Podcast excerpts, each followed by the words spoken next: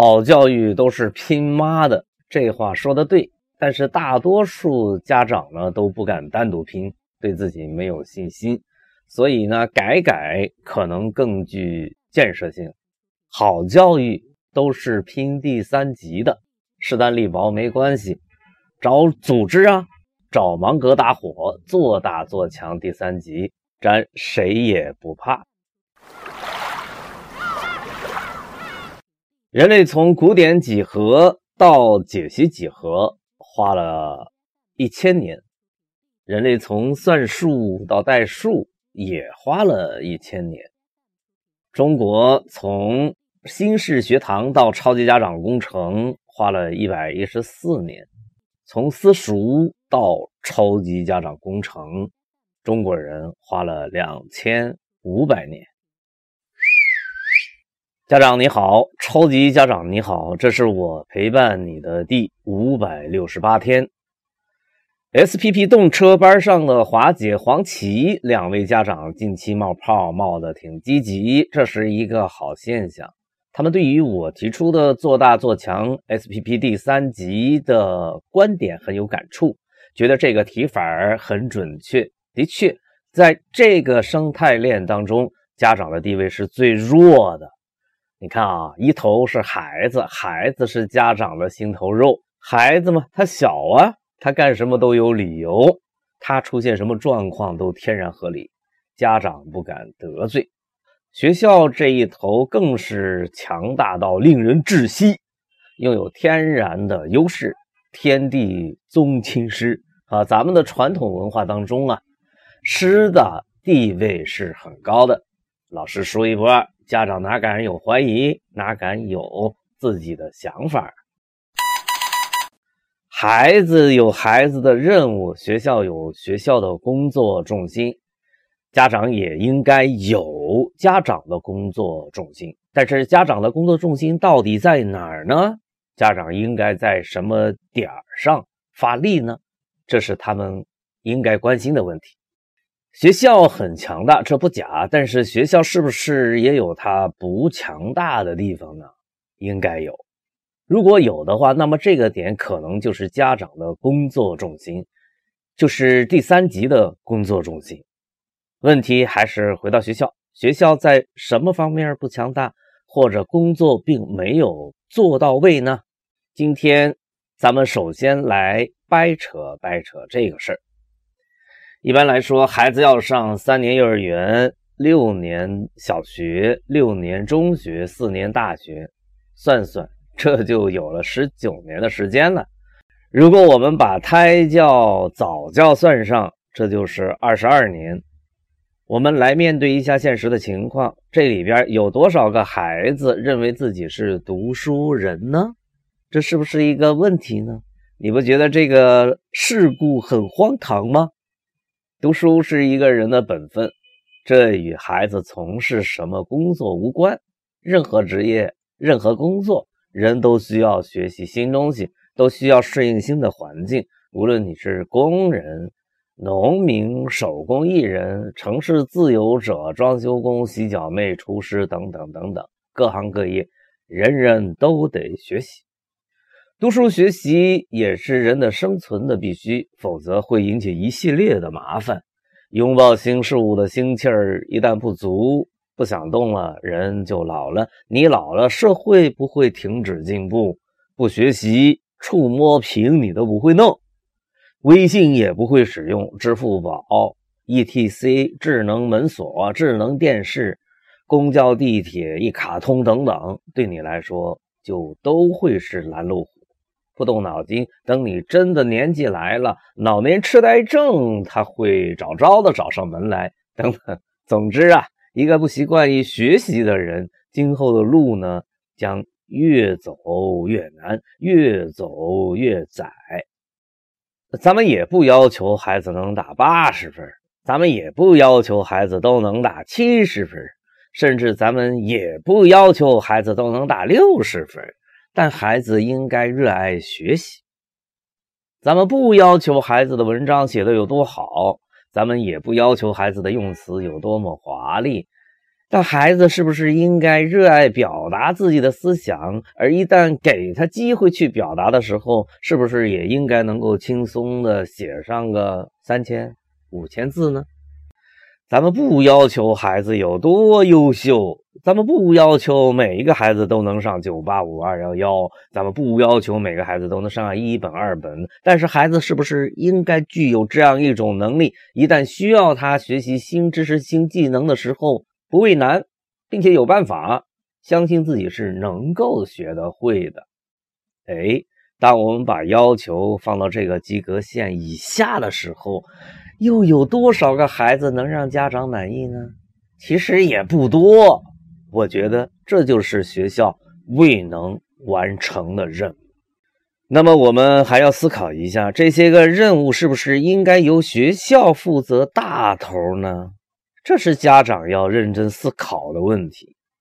我的看法是，恐怕我们不能把这些个任务的大头都交给学校。这些基本素质的培养，学校的作用恐怕只占到了百分之十五。我同意，我非常同意北京十一学校李希贵校长的观点，而更多的责任是要交给家庭来负责的，学校只是来帮忙的。来锦上添花的，你觉得我说的有道理吗？让你完全同意我的观点，我并不奢望。但是，请家长一定要面对事实，因为有没有道理都不能改变事实，现状就是这样。恐怕这个世界上全世界都一样，没有例外。黄琦的孩子今年上五年级。可是对于作文完全没有概念，考试的时候呢，直接放弃，一个字都不写。一开始他有点责怪学校没有尽到责任，我就跟他说：“你一个孩子都管不过来，怎么能够把责任全部推给学校呢？学校要管那么多的孩子，而每一个孩子都是独一无二的，都有各自的情况，都有各自的脾气，要学校照顾到每一个孩子，恐怕是不现实的。”现在的情况就是，你的孩子掉队了，现在你得帮他赶上队伍。家长在这个过程中必须承担更多的工作。在学校里边，老师的工作时间总是有限的，哪怕老师是不用睡觉的，也改变不了这个事实，因为每天就只有二十四小时。所以，一个好老师他是要追求效率的，为了尽量的把孩子们都带上一个上升通道。他一般会抓两头，以先进带中间呃，以后进来促先进。但是无论你怎么做，总是会有掉队的孩子，这是客观事实。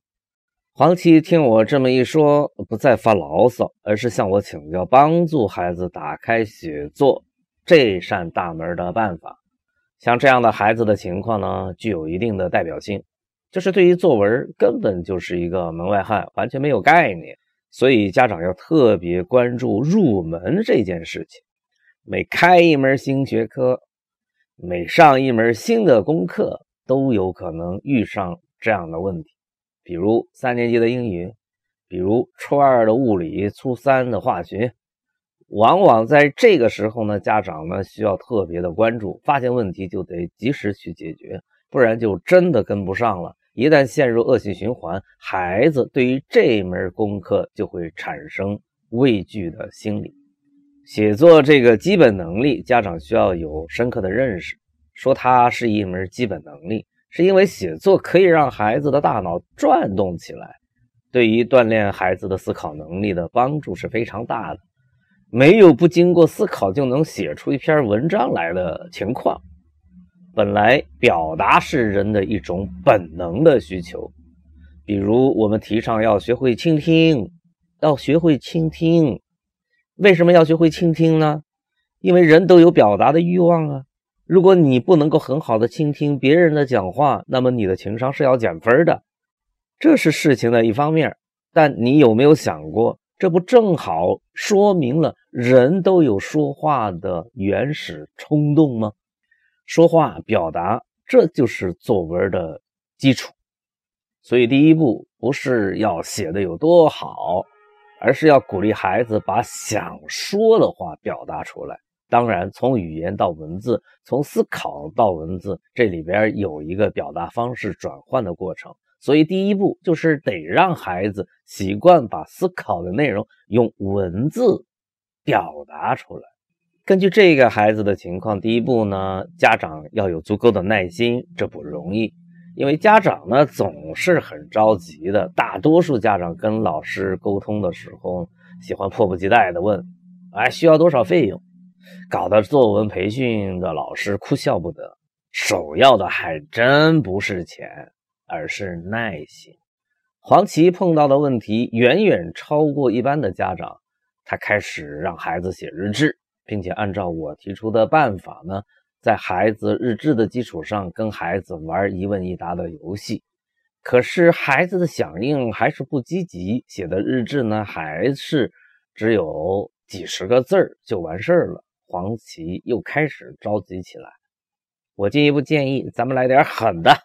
我建议他尽量减少与孩子的口头对话，拿上一个小本儿，用文字来交流，想说什么不说。用文字写在本子上边，然后跟孩子进行这种文字的沟通，一定得让孩子习惯用文字、用方块字来表达大脑的思维活动。关于什么是作文，咱们也得来掰扯掰扯。暂时咱们得把考试呢这个事儿给扔一边。不要让这个东西来影响我们、左右我们的思维。表达就是作文，对于环境的响应、感应就是作文。所以呢，作文可以从很小很小的时候就开始。孩子哼哼唧唧与你互动的时候，家长要意识到这是他在表达，这就是他的作文。当孩子开始使啊可以使用语言来说话的时候呢，家长要意识到这是。这是他在使用一种新学习来的语言，来表达他的想法，表达他的需求，来与你进行互动。这就是他的作文。这是一件特别不可思议的事情，至今人类还没有怎么弄明白这其中的道理。当孩子说出一次经历的时候，家长要意识到这就是作文啊。孩子在用口头语言描述一次体验。这是孩子开始使用符号在表达这一步，同样是伟大的一步，神奇的一步。不是所有的孩子去画画都是要长大以后当一名画家。不管孩子画的怎么样，家长都要意识到这也是作文啊。只不过这篇作文的形式是用图画语言来表达的。这个时候，家长要扩大胜利成果，要与孩子进行互动。要引导孩子扩大战果，向孩子请教请教，宝贝，你画的是什么呢？能说说吗？当孩子指指点点讲出他的意图的时候，你应该感到幸福，你应该感到快乐，而这种快乐、幸福的感觉会传递到那个天生就会察言观色的小不点儿的心灵深处，并留下深深的烙印。作文是一种表达。接下来我们继续聊点啥呢？呃，聊聊写什么吧。是啊，写什么呢？我们先来聊聊大脑的思维活动。首先是感觉活动是如何来的呢？来自于感觉器官。按照分工，有视觉器官，有嗅觉器官，有听觉器官，有触觉器官，还有味觉器官。这是孩子天然具有的，所以呢，正如一块石子儿丢在水里，总是会或多或少的泛起一些涟漪，泛起一些波动。关键是，这需要与文字与语言进行一个信号的转换，换成另外一种表达方式。语言当中描述视觉的词语是最丰富的，听觉在太空。当中是不好使的，因为太空当中没有空气，声音的传播便失去了传播的载体，无法实现。所以耳朵在太空当中几乎听不到任何来自太空里的信号。即便我们描述嗅觉，恐怕也是得经常用到视觉的词汇来帮助我们表达和理解。什么桂花的香味儿，什么空气中弥漫着一股泥土的芬芳等等。怪了，我们有了画面感，我们就以为自己已经接收到了那种嗅觉。这是大脑最原始的思维活动，把它记下来，找到描述它们的词语。在写写写当中，去让自己熟练起来、亲切起来。不要怪孩子不习惯写作，其实百分之九十五以上的家长也是不习惯写作的，见到写作就躲。这说明家长也并没有把这个基本的能力训练好。除了这些有感觉细胞啊。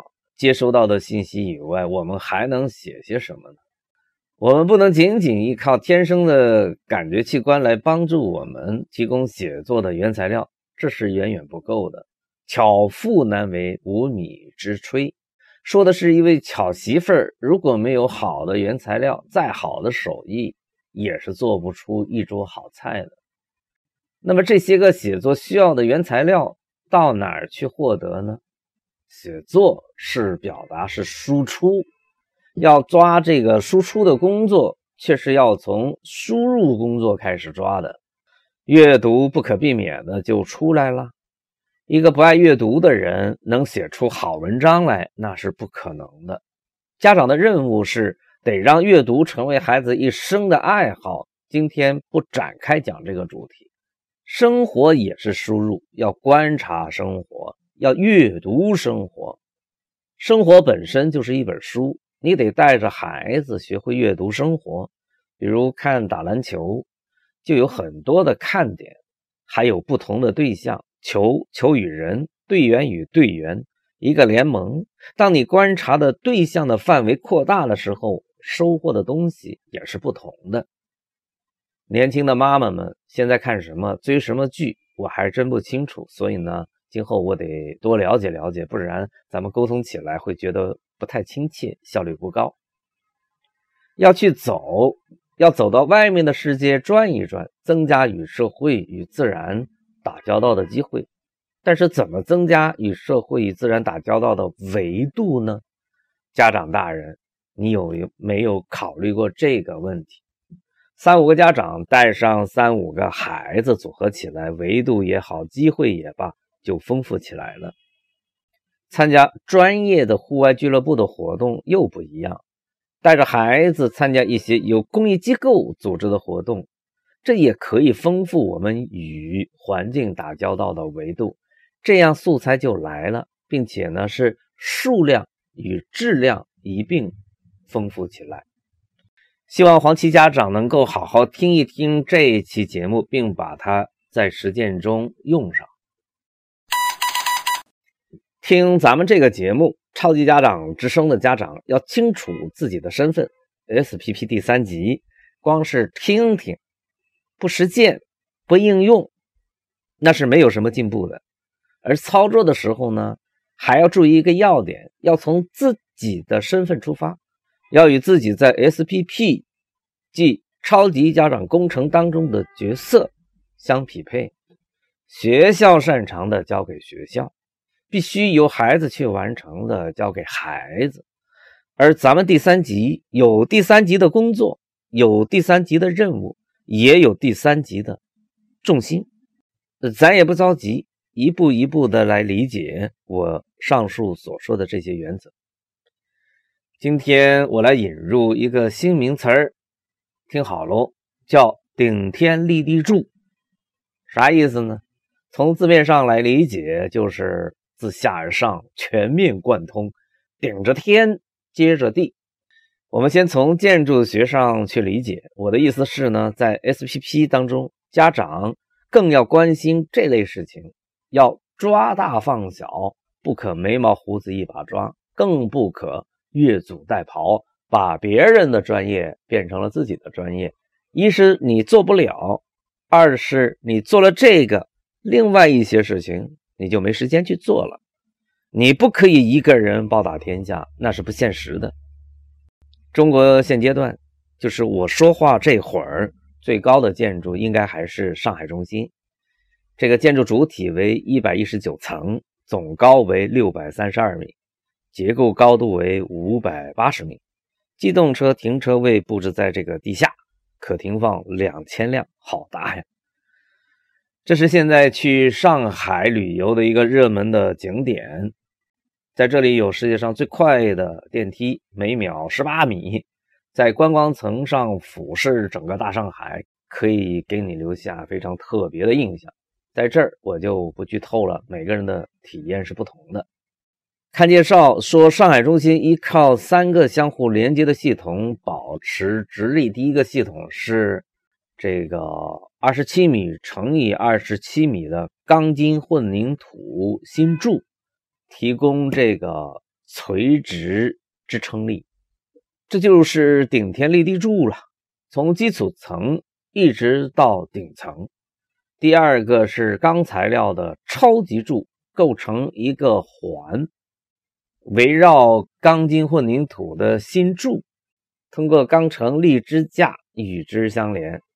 这些钢柱负责支撑大楼抵御侧力。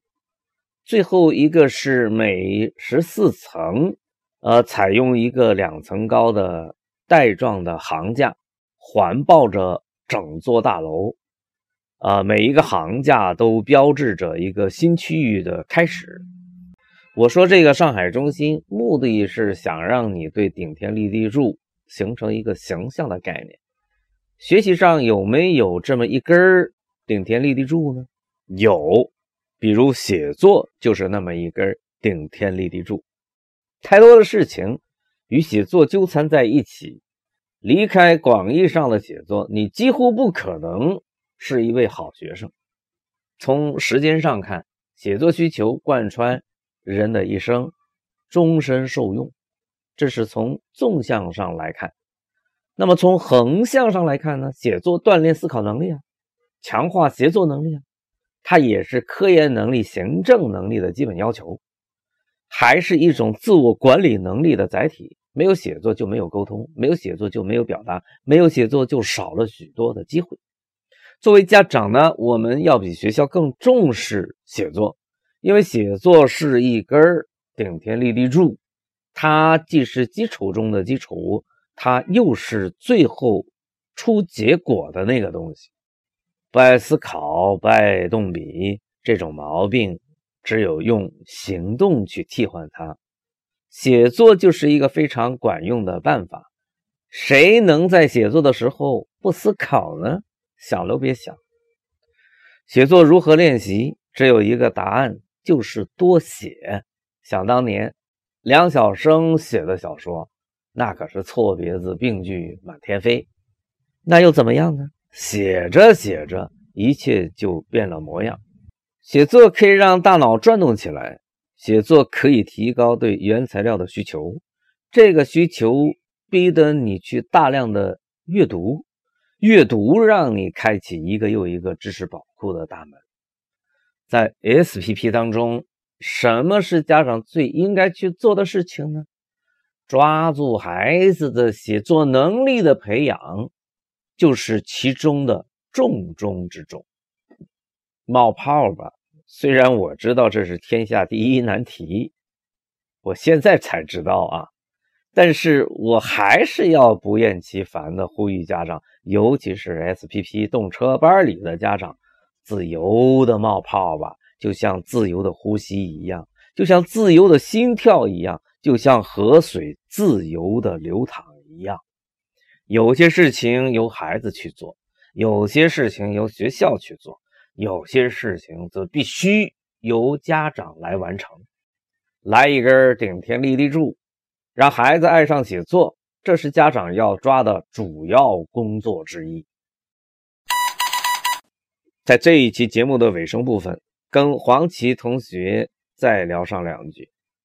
你的孩子在写作这个环节上已经明显掉队了，而你就要清醒的认识到，这个时候只有家长有可能帮助他赶上来，而要能够赶上来，那么必须要打破常规，不能期望按部就班的办法就能弥补这个差距。这句话我等了一个星期才说出来，并且是在你没有下文的情况下不得已说出来的。我提了这个问题，那一定是有我的考量的。我之所以不直接给答案，那是因为那样做效果不好，而你没有冒泡泡。